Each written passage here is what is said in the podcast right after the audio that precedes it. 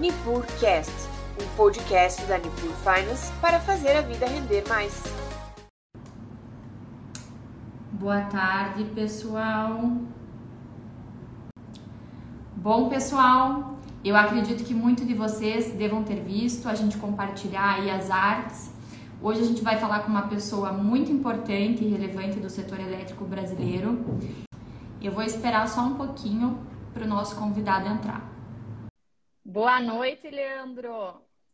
Boa noite, Maria. Boa noite a todos. Tudo bem? Tudo bem, graças a Deus. E você? Tudo certo também, maravilhosamente bem. Muito obrigado pelo convite. Muito obrigado por todos que estão aí também. Vamos fazer um bate-papo aí, uma conversa bem bacana. Obrigado mesmo aí a todo o pessoal da Nipur aí, que foi super gentil, foi super bacana nas conversas que tivemos. Então, só tenho realmente a agradecer a vocês. Ah, obrigada, Lê. Lê, vamos lá. Antes de mais nada, eu queria que você começasse nos contando um pouquinho sobre a tua trajetória, sobre quem é o Leandro Parisotto, pai, advogado, piloto, a tua experiência, né? Então, acho que o legal seria você contar primeiramente a tua história para nós. Bom, Maria, é, eu sou, eu moro em São Paulo, mas eu sou nascido em Santa Catarina, no interior do estado, numa pequena cidade do interior de Santa Catarina. É, eu sempre falo que é a grande Xanxerê, com alto dos seus 50 mil habitantes. Né? É, nasci lá, é, estudei, cursei o curso de Direito, me formei também lá em Chapecó, é, cursei, na verdade, paralelamente direito e uma parte de economia também. Também cursei economia, não cheguei a concluir o curso, mas cursei até mais ou menos a metade do ano. Depois eu concluí, na verdade, direito. Uh, iniciei advogando lá na cidade mesmo e iniciei no setor elétrico também numa distribuidora que antigamente chamava Hidrelétrica Xanxerê lá. Uh, A partir daí, então, foi meu pontapé inicial para entrar no setor elétrico. Uh, atualmente, de uma maneira bastante resumida, uh, iniciei como advogado, depois fui diretor jurídico, acabei sendo diretor comercial também de uma parte uh, de uma empresa do grupo. Depois eu acabei me desligando, fui ser executivo de outras empresas do setor elétrico também. E agora, recentemente, em 2018, eu fundei a Bid Energy, uma comercializadora de energia que com poucos meses já estava fazendo algumas centenas de megawatts de energia no mercado brasileiro. Que legal, Em resumo, Lê. é isso. Que legal, Lê. Parabéns pela tua trajetória. Tudo bem que eu sou suspeita para falar, né? Porque é, quem não sabe, a gente tem sim um grau de parentesco, então fico bastante orgulhosa pela tua trajetória. Eu não sei qual é o conhecimento de todos que estão aqui presentes na live, mas eu acho que para a gente começar a entrar no tema, seria legal a gente falar das diferenças né, é, do ambiente de contratação regulada para o ambiente de contratação livre, para que a gente possa colocar todo mundo na mesma página. Perfeito. É, na verdade, hoje nós temos, é, a maioria das pessoas imagina, na verdade, que somente existe a distribuidora local onde está conectado, que você paga a conta de energia e ponto final. Mas isso, isso por enquanto, é para nós, pessoas físicas e algumas pessoas jurídicas, pequenos comércios e tudo mais. Mas existem dois tipos de ambientes hoje uh, no Brasil. Um é o ambiente de contratação regulada, que é esse que nós conhecemos das distribuidoras de energia, que nós pagamos a conta para ela da utilização da rede e da energia consumida. E outro é o ambiente de contratação livre. O que é o ambiente de contratação livre?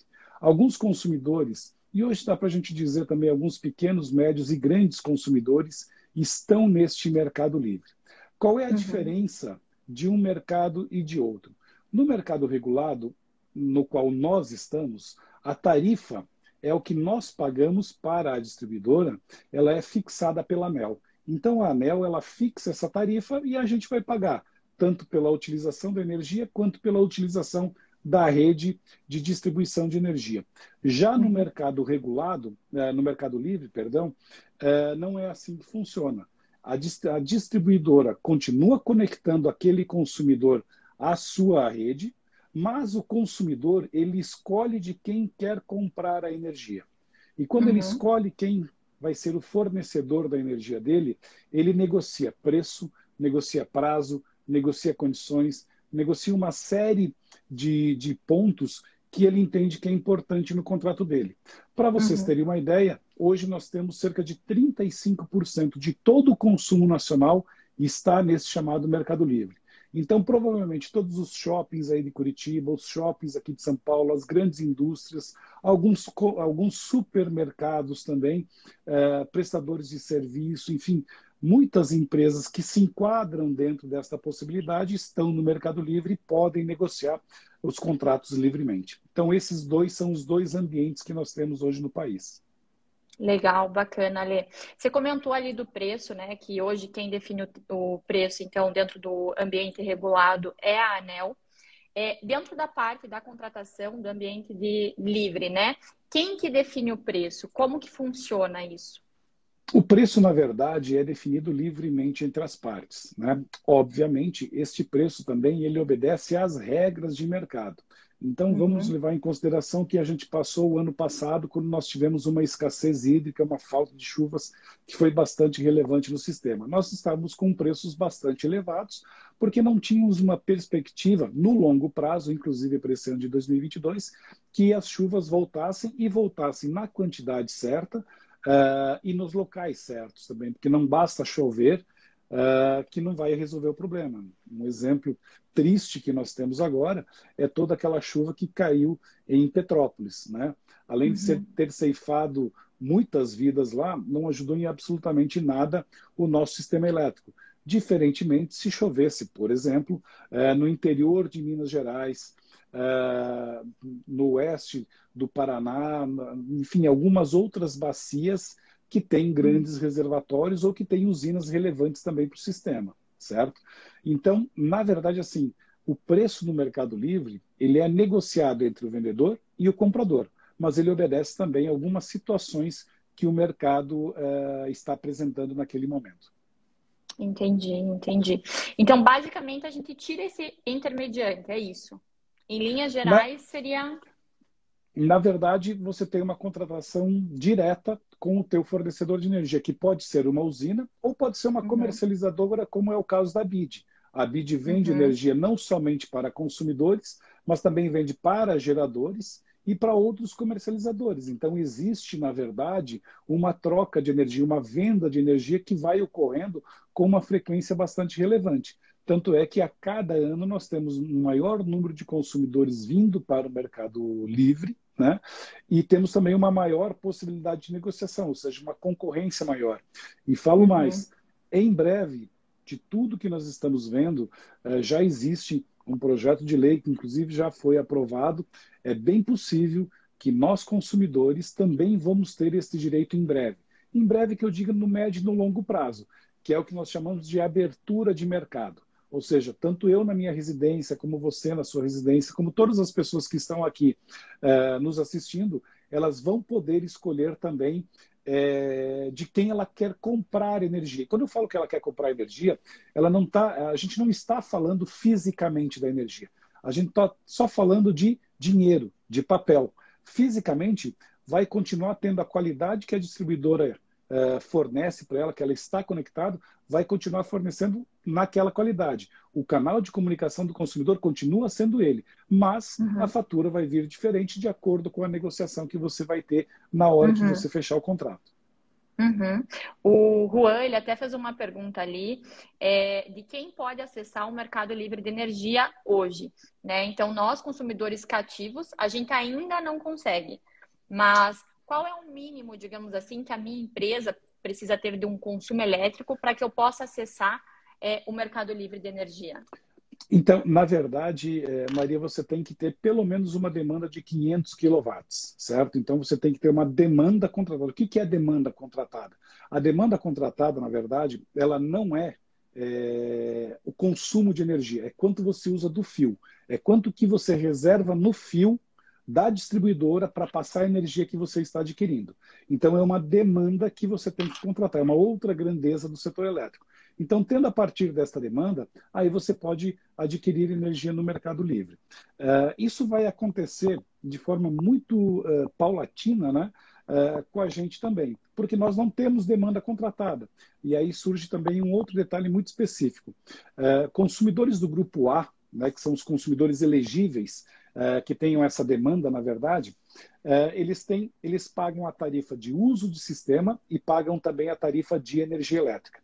Para nós consumidores residenciais, essas duas tarifas elas formam uma única tarifa que nós pagamos na conta de energia. Então a gente não consegue ver isso quanto é que a gente paga por, pelo fio e quanto é que a gente paga pela, pela energia. Mas isso em breve vai, vai, vai modificar também. Eu acredito que meados de 2025, talvez 2026, é bem possível que todos nós consumidores eh, pobres mortais possamos adquirir energia de quem a gente quiser. E está mais próximo do que a gente pensa, né? É, é falta alguns ajustes. É, falta alguns ajustes, Anel, falta algumas regulamentações, tem muita coisa ainda que precisa ser definida, porque toda um dos exemplos, a ampliação do nosso sistema de geração depende das distribuidoras, ou seja, a expansão do setor elétrico depende das distribuidoras, porque são elas que entram nos leilões de energia comprando energia de novos empreendimentos. Então, ainda precisa alguns ajustes serem realizados para que isso ocorra para todos nós. Ah, legal. E deixa eu te perguntar, Leandro, por exemplo, a minha empresa quer fazer essa transição, né? Me enquadro ali dentro do, do mínimo necessário. Eu quero uhum. fazer essa transição. É, como que eu faço? Vocês fazem esse auxílio? O que, que é preciso para eu migrar né, do ambiente de comercialização regulado para o mercado livre de energia? Ótima pergunta, Maria. É, pergunta muito interessante que muitas pessoas não sabem por, pelo desconhecimento. E, aliás, diga-se de passagem, no Sul hoje, principalmente Curitiba, é, Paraná, Rio Grande do Sul é, e Santa Catarina, são os estados hoje que ainda têm muitos consumidores cativos que poderiam ser livres, certo? É, existe uma série de procedimentos que a gente realiza. O primeiro deles é analisar os contratos vigentes. Os contratos eles têm que ser respeitados. Então, esses contratos existe uma regra de transição de quando é que você pode migrar para o Mercado Livre. Normalmente, antes do encerramento do contrato, são seis meses antes que você tem que avisar o distribuidor: olha, eu não quero mais comprar energia de você, vou continuar conectado na sua rede, mas eu vou comprar de outra empresa, certo? Uhum. Então, esse mais normalmente são seis meses. Mas antes disso, a gente faz um estudo de viabilidade, ou seja, se o preço da energia estiver muito alto, como estava no ano passado, muitas vezes não é viável, porque nós estamos falando simplesmente e unicamente de dinheiro. Se é o dinheiro, não são os meus olhos verdes que vão levar um consumidor para o Mercado Livre. Ao contrário, nós vamos fazer isso de acordo com a capacidade que ele tem de ter uma redução de custos. Então, a gente faz um estudo, ver quanto é que a gente projeta de redução de custos de energia elétrica para ele, e aí a gente apresenta e diz o seguinte: olha, uh, no seu caso, nós temos aqui uma projeção de 10, 15, 20% de redução de custos num período de X anos, né? Uhum. Um X uh, percentual por ano. E aí, então, uhum. então, inicia-se todo o processo. Não somente uhum. junto à distribuidora, mas também junto a, a, ao fornecedor de energia, que aí a gente vai buscar quem tem a menor condição. Lembrando que hoje existe a Câmara de Comercialização de Energia Elétrica, que é a CCE. Lá, ela tem o controle de absolutamente todo o Brasil, de todos os consumidores que estão no Mercado Livre, de todas as distribuidoras. Então, é onde faz toda a contabilização de tudo que foi gerado, consumido e perdido, tá? e onde também é feita a liquidação financeira de todos os contratos de energia. Então, isso é feito através da CCE. E na CCE uhum. é que a gente faz todo o procedimento para trazer o consumidor do mercado regulado para o mercado livre. E para isso ele tem que ser um agente da CCE. E todo esse trabalho a gente desenvolve. Que legal. É, antes da gente responder a pergunta que está ali no chat, eu queria te perguntar: é, você falou ali da redução do consumo, né? Que vai de 10, 15, enfim, varia, né, pelo que você falou. E o uhum. que, que, impacta é o contrato, que eu posso fazer um contrato de curto prazo, longo prazo. Como que eu vou reduzir ainda mais com o Leandro, com a BID, o meu consumo, o meu custo da minha energia? Bom, vários são os fatores que influenciam. Primeiro, a distribuidora onde você está conectado, porque o valor uhum. da tarifa de cada distribuidor é diferente no Brasil inteiro, de todas as distribuidoras. Então, isso é diferente em cada um deles. É, o segundo uhum. ponto é o momento que você está fazendo a contratação. Então, dependendo do contrato que você está fazendo, dependendo do momento que você está fazendo o contrato, o preço pode ser muito bom ou pode não ser tão bom. Né? E o outro aspecto que você muito bem falou é justamente o prazo de contrato. Quanto maior for o prazo do contrato, existe a possibilidade maior de você ter um preço menor de energia elétrica. Não é o volume que vai fazer a diferença. Pode ser meio mega, 100 megawatt-hora, pode ser quanto for. O volume não interessa, interessa sim o prazo do contrato e onde você está conectado. Um outro aspecto relevante também é a, a, flexibilização e o seu perfil de consumo. Então, como consome, quais são os horários de consumo e também a flexibilização. O que é a flexibilização do consumo? Os consumidores normalmente não sabem exatamente quanto é que vão consumir. Então, tem uma flexibilidade, então, que ele contrata por isso, ele paga por isso, que pode ser um X% para mais ou para menos daquele volume contratado. Então, ele pode ficar dentro daquele range contratado de energia elétrica que ele, que ele tem na sua empresa. Uhum, uhum, entendi. E, Leandro, deixa eu te perguntar. É, agora a gente tem a, né, o cálculo da, da energia, que é o PLD, correto?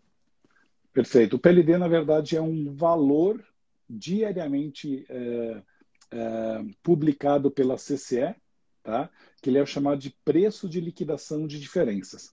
Então, esse preço de liquidação de diferenças, ele leva em consideração o CMO, que é o custo marginal de operação do setor elétrico brasileiro. Em suma, em linhas muito simples e gerais, para a gente não entrar muito a fundo, é, significa quanto é que custa para o sistema brasileiro atender todo o consumo nacional para gerar um megawatt-hora. Qual é o custo do megawatt-hora? Certo? Então, PLD mais ou menos é isso. Tá. Tá. É, a minha pergunta seria assim, ainda com isso, né, sendo por hora, vale a pena fazer o contrato de longo prazo?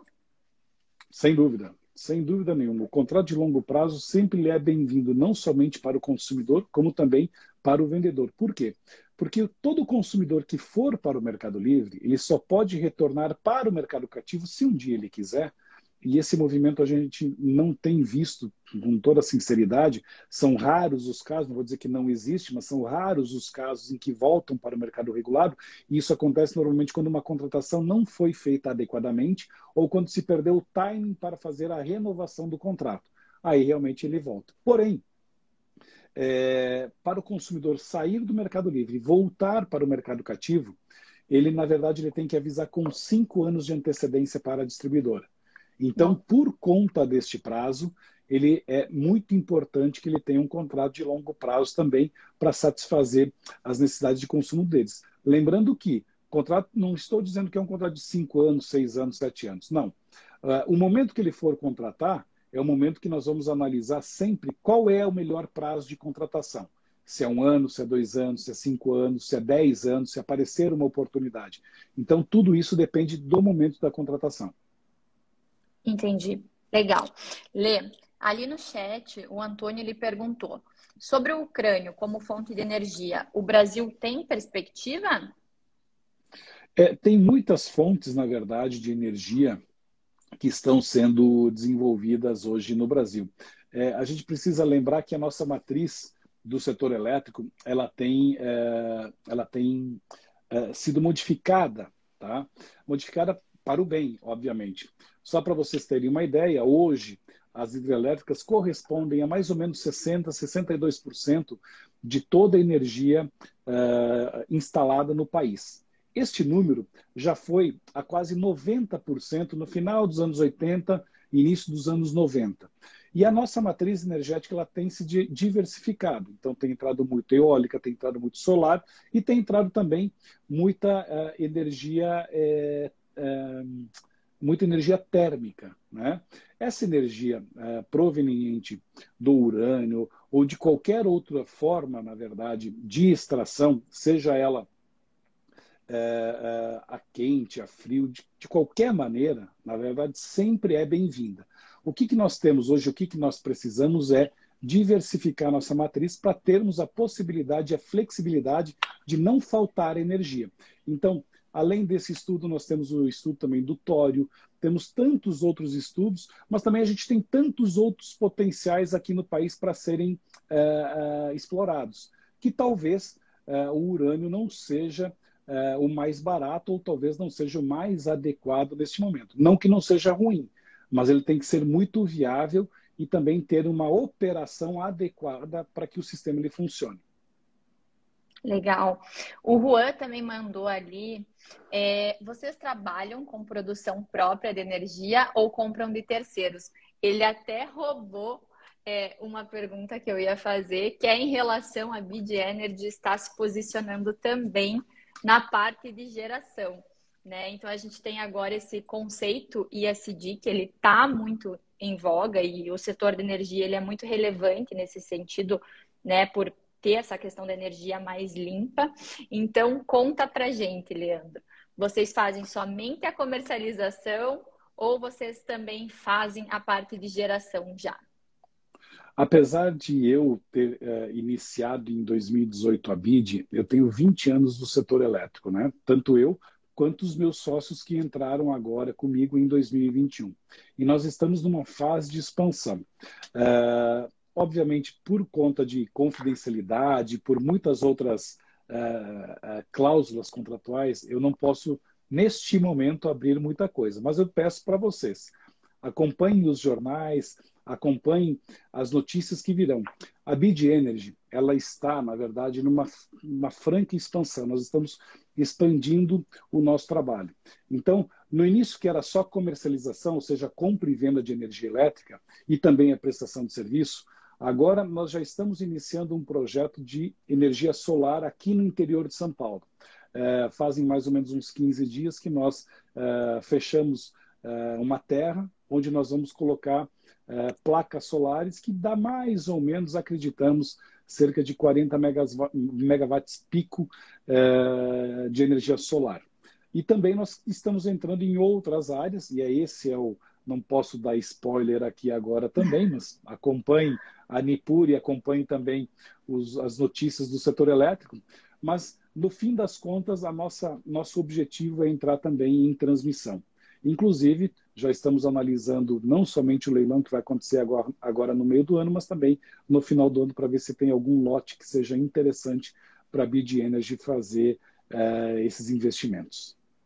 Que legal, nós estamos ansiosos para saber o que, que vem por aí, né? Mas, Leandro. Tem bastante gente querendo saber, hein? Mas eu não posso falar, eu tenho que me segurar realmente para não falar nada.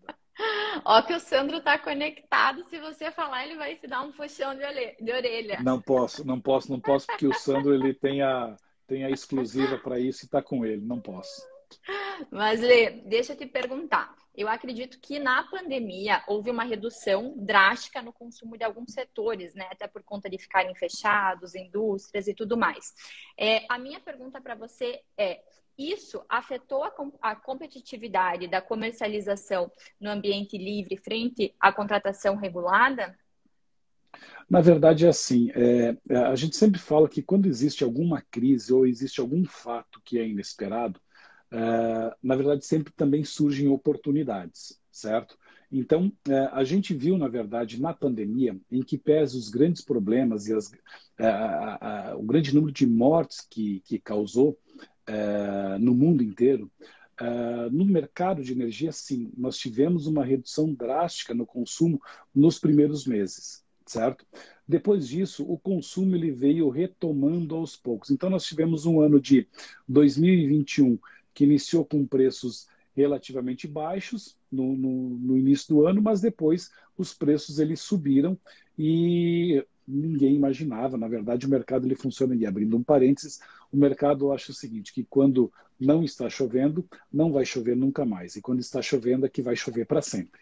Então, o mercado ele funciona mais ou menos dessa maneira. Mas uh, em 2021, então, nós tivemos esse pequeno detalhe. Em 2020, logo que iniciou, uh, logo que iniciou a, a, a, pandemia, nós tivemos uma redução drástica de consumo, principalmente da indústria, né, que fizeram com que os preços de energia uh, caíssem uh, relativamente para níveis bastante baixos. Né? Mas isso também criou algumas oportunidades para algumas empresas também, que começaram a analisar o mercado livre como sendo uma das opções para você reduzir os custos. Então, uh, de um, se de um lado, na verdade, é, foi um problema, de, de, um outro lado, para a indústria também foi uma solução, ou, na verdade, iniciou a análise de uma solução que poderia reduzir o consumo. Então, de uma maneira geral, tivemos sim uma redução de consumo, mas agora, recentemente, nós estamos batendo já todos os recordes de consumo e a indústria está voltando uh, ao normal. Talvez não gerando tanto emprego quanto nós imaginaríamos que, que deveria gerar. Mas o consumo em si, uh, residencial e principalmente industrial, voltou a níveis bastante relevantes.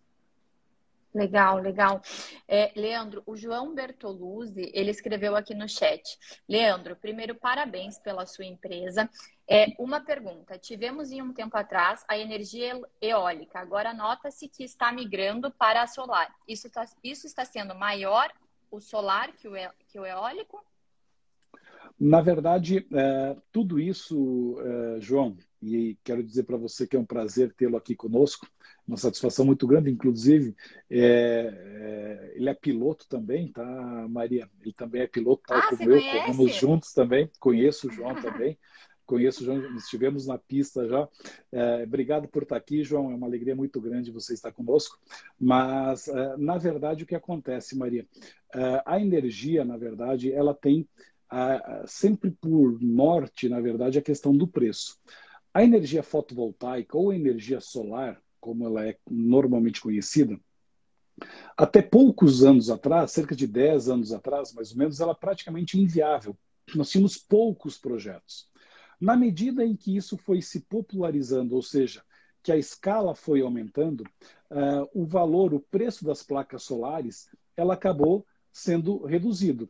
E hoje nós temos usina solar, desde grandes usinas, médias usinas, pequenas usinas, inclusive micro e mini usinas que estão no teto das nossas residências. Coisa uhum. que a eólica, na verdade, dificilmente alguém vai ter uma casa e vai colocar um, uma torre eólica na, na residência. E a solar permite que se faça isso. Então, se nós olharmos a quantidade em volume de placas solares que nós temos hoje, está um volume absurdo e deve continuar assim ainda por muitos anos. E antes que me pergunte, é vantajoso? Sem dúvida nenhuma, é vantajoso. É vantajoso colocar na sua residência, é vantajoso colocar no seu comércio, na sua indústria. É, é, é, é realmente vantajoso. Mas a, a, energia eólica ela é tão importante quanto a solar e quanto a hidráulica quanto a térmica, ou mesmo até mesmo a nuclear. Por quê? Porque a energia eólica lá no Nordeste ela tem picos de geração em determinados momentos. Então, nesses momentos que ela está gerando, que tem bastante vento, obviamente a gente deixa de gerar energia através de uma outra fonte, como é, por exemplo, a fonte hidráulica. E isso favorece o nosso sistema e também otimiza a utilização dos recursos que nós temos na nossa matriz energética. Show, muito bom. Obrigada, Leandro. E Leandro, frente à abertura, né, para clientes ali de menores portes, a BID tem algum produto pensando somente em megawatt-hora? Então, é, o que nós temos hoje, nós temos todos os produtos que os nossos consumidores desejam, tanto os nossos consumidores quanto os geradores. É, o principal deles, na verdade, o principal produto que a gente vende realmente é um volume de energia que o consumidor contrata, que é o megawatt-hora, né? É, só que a gente trata ele em megawatts médios, que depois a gente faz a transformação em megawatt-hora. De qualquer maneira, todos os produtos que nós temos hoje para o Mercado Livre, tá? A gente já está adaptando eles para o futuro. Ou seja, é, você que está aí nos ouvindo, você que está aí, Maria, é, todas as pessoas vão poder ligar para a BID e vão dizer o seguinte: olha, eu quero fazer uma contratação de 50 megawatt-horas, 50 kWh, desculpa, megawatt-hora seria um volume absurdo, mas 50 kWh ou 100 kWh para minha residência. A gente vai ter esse produto disponível também. Tal qual uma grande indústria se ligar para a gente e dizer, olha, eu preciso 10 megawatts médios, 5 megawatts médios, 50 megawatts médios, em qualquer lugar do Brasil, a gente também tem energia para fornecer. Nosso produto é esse. Bastante personalizado, né? Exatamente. A gente tenta adequar, a, a, nossa empresa, ela tenta sempre se adequar à necessidade do consumidor. Então não adianta a gente ser inflexível, né? que a gente também entende o lado do consumidor, porque o consumidor ele só está vindo para o mercado livre porque realmente ele tem algum benefício. Qual é um benefício? Financeiro. Não é uhum. outro. Não é qualidade de energia, não é absolutamente nada disso. Mas ele está vindo para o mercado livre por conta do financeiro. Então ele quer reduzir a fatura de energia. Ah, quanto reduz? Em média, a gente tem aí de uma, duas faturas por ano, dependendo do contrato, da contratação e dependendo, inclusive, é, do perfil de consumo desse consumidor. Então, para a gente, tanto faz ser um pequeno consumidor até um grande consumidor. Nós atendemos eles da mesma maneira. Agora mesmo nós estamos migrando um consumidor, migramos agora um consumidor que ele tem um consumo de 0,05 megawatts médios, que é um volume super, super pequeno, mas é pequeno frente a alguém grande. Para nós, é um volume como qualquer outro. A gente atende tanto o pequenininho, quanto o médio, quanto o grande. E cada um deles, a gente dá a importância que, ele, que a gente sabe que ele tem do Mercado Livre. Legal. E você tem uma ideia, Leandro, assim, dos setores que mais aderiram ao Mercado Livre e qual é o setor é, que os principais clientes, ou né, em linhas gerais, que os clientes da BID têm? Quais são os setores? É, na verdade, assim, o setor realmente é a indústria, né? A indústria de transformação de uma maneira geral. Indústria metalmecânica, indústria alimentícia, esses são os, realmente os grandes consumidores que nós temos hoje é, no mercado. Mas agora, então, está indo outros consumidores, que são os consumidores de serviços. Então, são os estacionamentos, por exemplo, os shopping centers, vários consumidores dessa área de serviços, até mesmo hospitais, também estão vindo para o Mercado Livre. Uhum. E, recentemente, os pequenos consumidores, como os supermercados. Então, existem redes de supermercado, redes de supermercados que estão vindo para o Mercado Livre, comprando energia para uma unidade que fica em uma cidade, outra na outra, independentemente da distribuidora onde eles estejam conectados. Então, hoje, na verdade, assim, no início nós tínhamos um nível de corte de demanda muito grande, era 30 mil megawatts de demanda. Então, hoje já caiu muito essa, essa demanda e muitos outros consumidores são elegíveis para vir para o mercado de energia, para o mercado livre de energia. Entendi. É, o Giovanni perguntou qual o prazo médio de retorno do investimento? Do investimento de. É, bom, é, vamos, vamos eu não lá. entendi. Eu vou... Será que é PCH? Eu não entendi. Ah, eu acho que do investimento no sentido de eu fazer a transição para o Mercado Livre, talvez seja isso, será? Na verdade, o investimento, então eu vou dar algumas respostas do que, é, que acho. Giovanni, fica à vontade aí se você quiser é, reformular ou complementar a pergunta, né? Mas tanto do consumidor, nós podemos ter assim, o consumidor ele não faz um investimento relevante, então na verdade ele já começa a ter uma redução de consumo imediatamente, né? No mês a mês. Então, provavelmente todo investimento que ele faz uh, para ir no Mercado Livre, no primeiro mês, este consumidor ele já provavelmente uh, já tem o payback dele, entendeu? Então ele já conseguiu reaver o investimento dele. Se forem placas solares, nas residências, se você colocar a placa solar na sua residência, este prazo ele, ele gira muito entre 4 a 6 anos, mais ou menos. Alguns casos nós tivemos 3 anos, ou outros casos a gente teve 7 anos, mas ele fica mais ou menos isso. Lembrando que as placas solares normalmente elas têm uma vida útil de 25 anos. Não quer dizer que, uh, ao final dos 25 anos, elas se desligam e, na verdade, elas não geram mais energia. Não, não é isso. Na verdade, ela tem uma eficiência que ela vai, se, vai sendo reduzida no decorrer do tempo. E ao final de 25 anos, elas continuam gerar não somente as placas, mas aí você tem um inversor, tem uma série de outros elementos que constituem é, o sistema de geração de energia solar que vai na sua residência, que então provavelmente você teria um retorno do investimento aí entre, vai, vamos colocar na média, cinco anos a seis anos, mais ou menos isso. Muito bom, Leandro. Bom, é, e deixa eu te perguntar. A gente teve o ano de 2021 marcado por muita volatilidade e instabilidade em diversos setores. No mercado de uhum. energia não foi diferente. Tanto que a gente pode sentir no nosso bolso quanto a conta de luz é, pesou. Você acha que a energia ela vai continuar sendo um dos grandes vilões aí nessa inflação que a gente tem acumulada? Então, Maria, é, é, isso é o que a gente sempre. É, são críticas, na verdade, mas são críticas construtivas que a gente sempre tenta buscar. A energia elétrica, a gente sabe que ela depende, no Brasil inteiro, todo o setor produtivo depende da energia elétrica para o crescimento. Uh, no ano passado, nós tivemos o problema de escassez hídrica, que não foi novidade. Para quem trabalha no setor elétrico, não é novidade. Não é, não é mesmo. Tá? Uh, e esse setor, na verdade, ele tem que ser levado tão a sério quanto qualquer outro. Então, quando a gente fala em tarifa ou preço de energia elétrica, a gente não pode falar, na verdade, em uh, uma política assistencial, uma política social. E para nós, comercializadores de energia, uh, o preço estando lá embaixo, estando lá em cima, não, não tem muita diferença, na verdade, porque a gente está trabalhando sempre com o spread da operação. Agora, uh, a energia está cara, o que a gente sempre defende é que os governos, na verdade, ou melhor, o governo, de uma maneira geral, ele possibilite e dê condições para que as pessoas paguem a energia ao preço em que ela está fixado, seja pela MEL, seja no Mercado Livre. Por quê? Hoje nós temos uma política tarifária.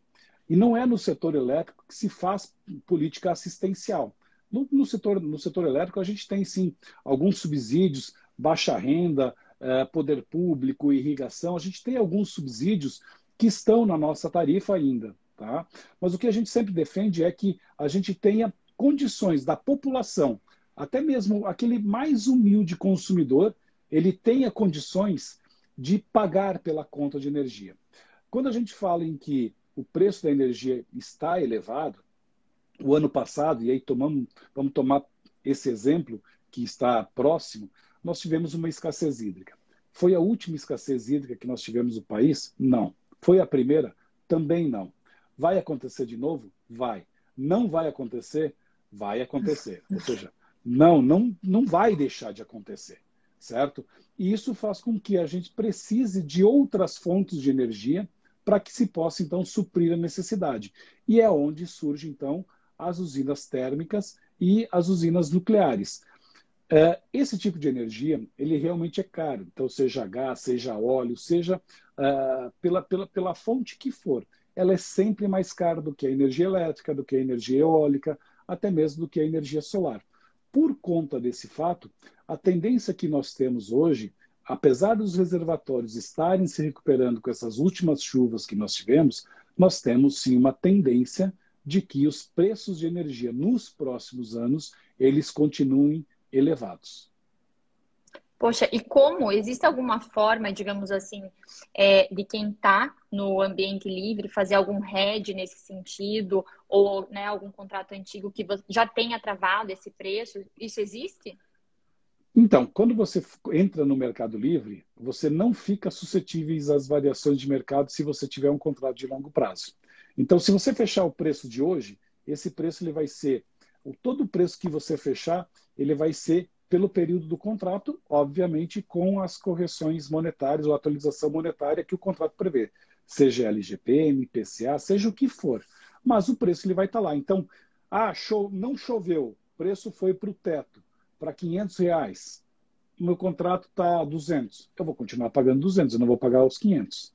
Porém, a única coisa que vai pagar o adicional é o chamado ESS, que é o encargo de serviço do sistema. O que é o ESS, o encargo de serviço do sistema? É um custo em que, quando for gerada energia fora da ordem de mérito de custo para que o sistema funcione, esse custo é bancado pelo ESS. Então, ele vai pagar os 200 mais esse ESS. ESS foi barato nesses últimos meses? Não, não foi barato porque toda energia térmica que foi gerada foi fora da ordem média, ou a maior parte dela. Mesmo assim, ele vai estar pagando um valor que seja mais adequado do que ele está no mercado regulado. Então, se ele tem um contrato de longo prazo, ele está garantindo o preço dele e está garantindo também a redução de custos que ele, que ele tem. Legal, excelente, Leandro. Leandro, a gente tem mais uma pergunta ali, e eu acho que isso é uma dúvida de muitas pessoas que estão conectadas, né? É, que é a uhum. questão é, ali da Rússia e da Ucrânia. Então a pergunta ali é: como a guerra na Ucrânia afetaria ainda mais o setor de energia na Europa? Então, na verdade, nós temos uma, um problema que, na verdade, se houver realmente um problema uh, bélico né, naquela região, nós também provavelmente aqui uh, uh, seremos atingidos de uma forma direta ou indireta. Né? Mas o primeiro problema, obviamente, vai ser nos combustíveis, né? na questão do combustível de gás e óleo, né? principalmente o óleo. Hoje nós vimos que o barril, o barril do petróleo ele subiu é, teve, teve, um valor é, muito alto hoje, tá? E nós temos também a questão que envolve o dólar. A gente não sabe ainda como é que isso vai influenciar na questão principalmente do dólar, na volatilidade dele ou também do petróleo, né?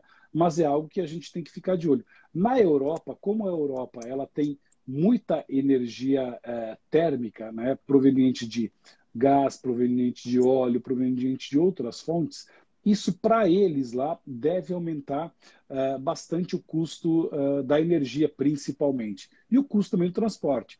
Isso, obviamente, vai levar uh, a uma inflação que não estava prevista uhum. na região e um aumento de preço também de produtos de primeira necessidade. Então, talvez isso é algo que a gente realmente tem que se preocupar. Talvez não, estejamos nos preocupando tanto quanto deveria, mas é bom a gente ficar de olho porque isso pode impactar não só a economia brasileira, mas principalmente da Europa. Legal, excelente.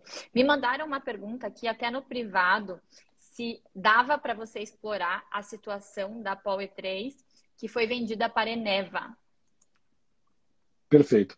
A, Power 3, na verdade, a Power 3, que é a antiga Focus, né, que inclusive é, é uma comercializadora tal como nós, conheço muito bem pessoas extremamente competentes, ela teve sim é, um início com preço elevado e ela teve um decréscimo neste período, principalmente considerando a questão da pandemia. É, se nós levarmos em consideração no último mês e analisarmos é, em paralelo, na verdade, com outras empresas do setor elétrico, nós percebemos que ela não está tão distante dessas outras empresas. Então, se nós levarmos em consideração que a Fox, no último mês, ela teve é, um acréscimo de mais ou menos 5%, nós vamos ver que, por exemplo, a Engie, que é uma gigante também do setor de geração no país, ela teve mais ou menos 3, 3,8% de elevação no papel dela. Em contrapartida, a Energisa, que também é um grande grupo, que tem não só geração, mas também distribuição de energia elétrica, ela teve mais ou menos os 5%. Ah, a Focus, na verdade, ou a Power 3, né, é, que foi adquirida pela Eneva, ela tem bons projetos, é, é uma promessa bastante interessante e a gente vai perceber isso no decorrer dos próximos meses, principalmente se entregar esses projetos de geração que, que estavam no pipeline deles. Né? A gente acredita que vai entrar. Eu conheço quem são os, os, os, mentores da Focus, né, pessoas extremamente pessoas extremamente competentes no que fazem, conhecedoras do mercado, tem mais ou menos o mesmo tempo que eu tenho uh, de mercado de energia e nessa operação dá para perceber realmente assim que eles estavam preocupados com o crescimento, com a expansão deles. Então é uma ação que no início ela pode dar um pouquinho de dor de barriga, mas a gente acredita ainda que ela tem um bom potencial de retomar uh, um viés de alta aí nos, nos próximos meses. Principalmente considerando que nós temos agora um ano eleitoral, apesar de nós termos carnaval, temos tantas outras Uh, tantos outros eventos durante esse ano, uh, nós temos também as eleições. E no ano de eleição, normalmente o consumo de energia ele é um pouco maior. O, o mercado também ele se sente mais empolgado para isso. Então, uh, vamos olhar com bastante calma, mas é uma ação que ela promete bastante aí nos próximos anos. Show, excelente. E Leandro, falando um pouquinho, né, da trajetória da BID, assim como em todo negócio, né, a gente enfrenta dificuldades no começo. É, eu queria saber quais foram, né, aquelas maiores dificuldades que eventualmente vocês encontraram e que se tornaram aprendizados e que contribuiu, né, para o legado que a BID quer. Quer deixar. É, bom, na verdade, assim, é, por é, o nosso mercado de energia é um mercado de confiança, eu sempre falo isso. O mercado de confiança, na verdade, é, você tem que conhecer outra pessoa, é muito diferente da bolsa de valores, por exemplo, que é um ente que está lá, que tem uma série de, de regras e tudo mais. No nosso caso, são é, pessoas essas pessoas normalmente conhecem. Eu tive a felicidade que, durante os meus 20 anos de mercado de energia, todos os meus contratos, sem exceção, sempre foram cumpridos. Independente das contrapartes eventualmente não cumprir qualquer contrato, a Bid Energy ou as empresas na qual eu estive sempre cumpriram com as suas obrigações enquanto eu estava lá. Por isso que, seis meses depois, praticamente, é, de, eu, de eu ter aberto a, a, a Bid Energy, nós iniciamos as operações em mais ou menos em meados de julho de 2018, em, nove... em outubro de 2018, ou seja, praticamente três meses depois, é, quatro meses depois, a gente já estava fazendo 300 mega de energia. Né? Então, nós tínhamos uma confiança de mercado, uh, todo mundo conhecia, porque todo mundo conhecia que a BID era do Parisotto. Uh, em 2019, nós tivemos um contratempo, na verdade, de algumas empresas, de aventureiros de mercado, de pessoas que uh, não estavam bem intencionados, que acabaram dando um default no mercado bastante relevante. Muitas empresas tomaram prejuízos com eles. Uh, e a gente está falando de empresas privadas, públicas, grandes, pequenas, gigantes, menores, novas, velhas, enfim. Foram dezenas de empresas que tomaram esse prejuízo. E a Bid Energy estava entre elas, mas a Bid Energy cumpriu com todos os seus contratos. Então, a maior dificuldade que eu diria para você hoje, para quem entra no mercado, primeiro que o nosso mercado não é um mercado uh, para principiantes, é um mercado extremamente técnico, extremamente difícil e que hoje, para você entrar no mercado, existe uma série de regras e de barreiras, como, por exemplo, a própria liquidez. Dificilmente alguém que entra no mercado consegue liquidez, ou seja, consegue crédito de uma hora para outra com uma outra comercializadora, com um consumidor ou com outro gerador. Isso dificilmente acontece. Então, a maior barreira é essa. Segunda maior barreira, que eu reputo, na verdade, segunda não, mas ela está no mesmo nível, é o conhecimento. A gente tem uma área de middle que fica rodando modelos, analisando uh, uh, todos, os, uh, todos os, os, movimentos do setor elétrico, todos os movimentos de compra e venda de energia, de meteorologia. A gente tem meteorologistas também, tem institutos que a gente adquire serviços desses institutos para a gente municiar o nosso pessoal. Então, é extremamente técnico essa área nossa, para te, falar, te falar a verdade, é a nossa maior área dentro da BID, é a nossa área que a gente chama de área de inteligência. E essa área de inteligência, para nós, é onde muitas vezes dá o norte do tipo de operação que nós podemos realizar, de preço que nós vamos ter, se vai chover, se não vai chover, se vai continuar seco, se não vai, se tem queimada, aumentou queimada, enfim, tudo isso.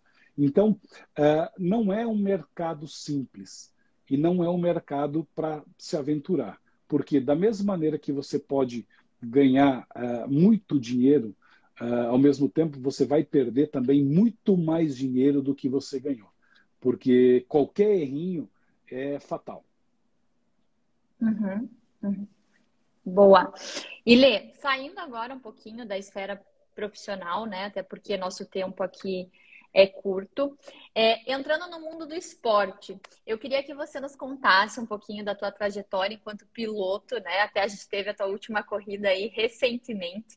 Como foi que essa paixão começou, né? Quando foi? Conta um pouquinho para nós, Parisoto.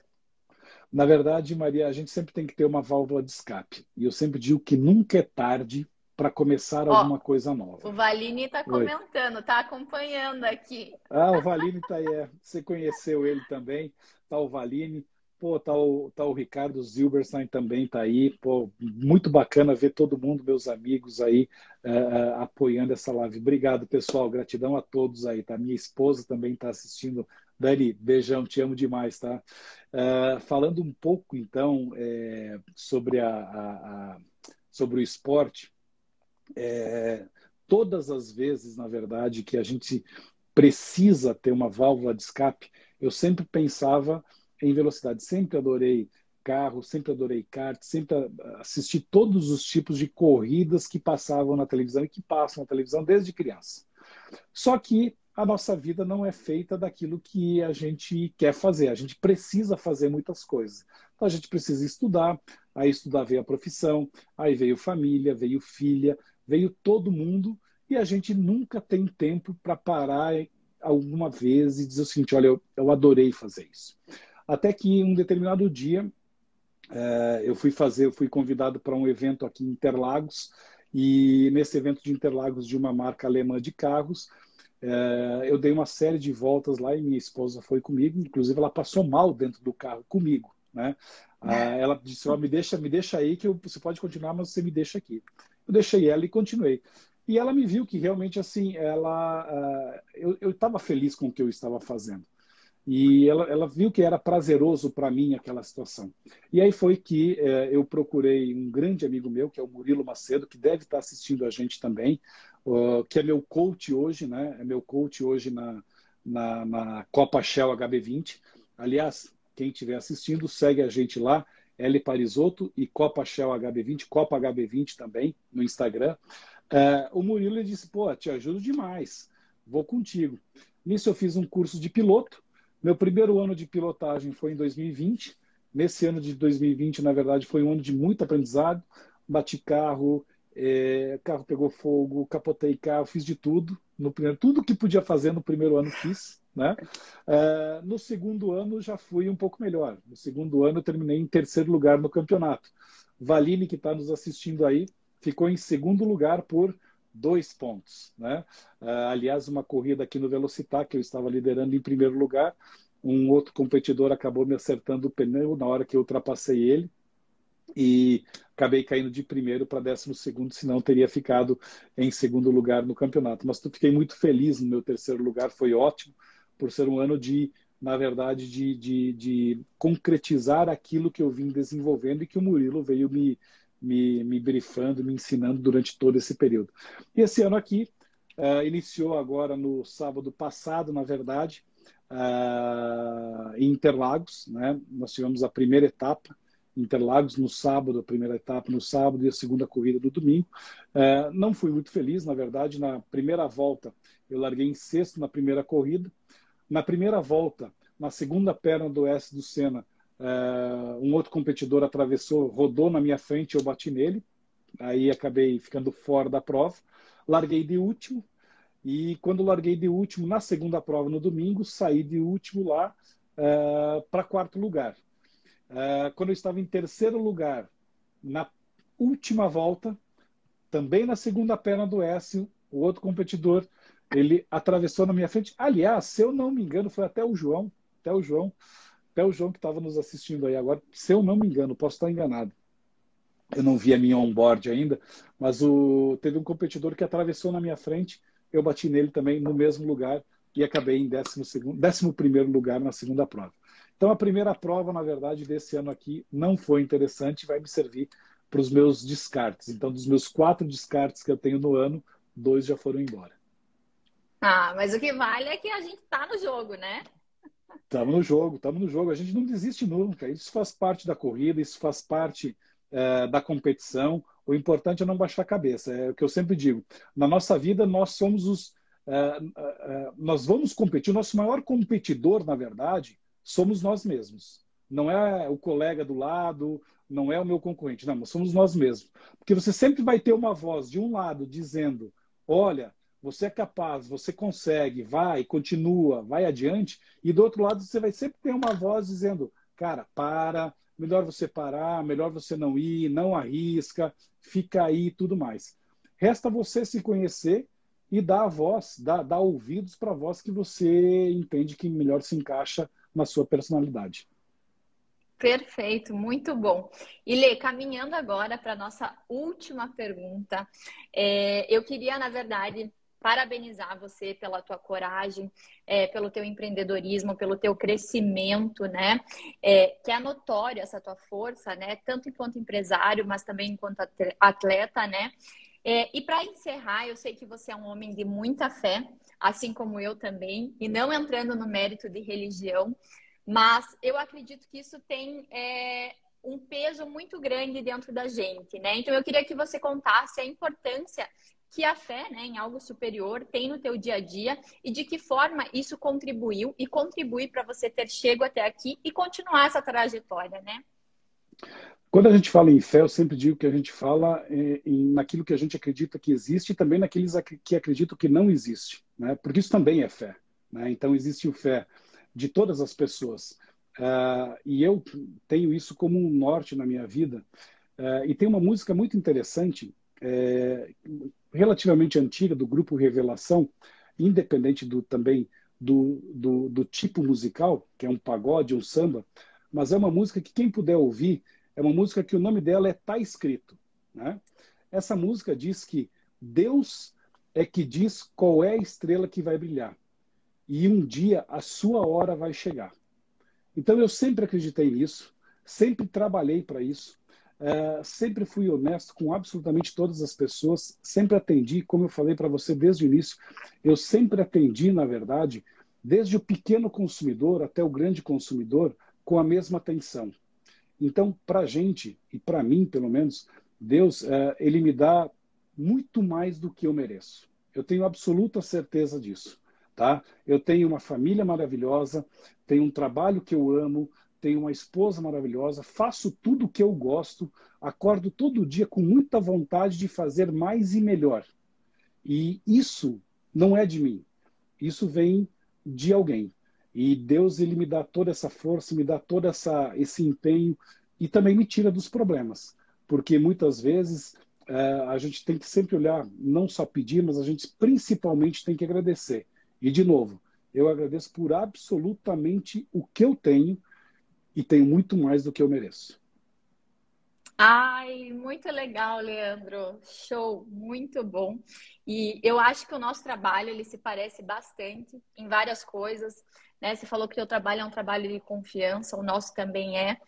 é e eu vejo que a fé ela também é fundamental para que a gente alcance né, os lugares que a gente muitas vezes nem acredita que a gente vai chegar, mas né, acreditar é muito importante. Poxa, eu espero que vocês tenham gostado, que tenha contribuído de alguma forma. É, a ideia é realmente trazer um pouquinho mais do conteúdo, da percepção do Leandro em relação ao mercado elétrico brasileiro. Não sei, Lê, se você tem mais alguma coisa que você gostaria de contribuir. Só tenho a agradecer, Maria. Eu sei que o nosso tempo está acabando. Muito obrigado a todo mundo que ficou até essa hora me ouvindo, né? Porque eu falo demais. Uh, quem quiser me seguir, sabe meu Instagram, L Parisotto. Por favor, me siga, mande perguntas, uh, sem problema nenhum. Respondo a todos, uh, sem exceção, tá? Posso demorar um pouco às vezes, mais do que eu gostaria, mas eu sempre respondo e dou atenção. Maria, eu agradeço demais a você, agradeço todo o teu pessoal, teus diretores com quem eu tive o prazer de conhecer eles, tá? São pessoas sensacionais. Desejo a você muito sucesso em tudo que você faz para sua família, para todo mundo. Uh, eu morei com a, com a, sua mãe, na verdade, né? eu, a sua mãe, a Maria Joana, uh, o seu tio, a gente morou junto uma época em Curitiba uh, e a gente tem uma relação muito boa. Então, muito obrigado mais uma vez, não vou me alongar. Obrigada eu, Leandro. Inclusive, minha mãe está aqui, está online. Obrigada a todos que estiveram presentes. Eu espero que vocês tenham gostado. Sigam o Instagram da Nipur e fiquem por dentro dos próximos assuntos e próximas lives aí. Obrigada, Leandro. Um beijo para todos. Beijão para você e para todos que estão nos assistindo também. E até a próxima. Pode Boa convidar noite, que eu pessoal. sempre estou aqui. Fiquem com Deus. Amém. E aí, curtiu o nosso conteúdo? Acompanhe a Nipur Finance pelas redes sociais, através do Instagram, arroba Nipur Finance, ou pelo nosso site www.nipur.com.br.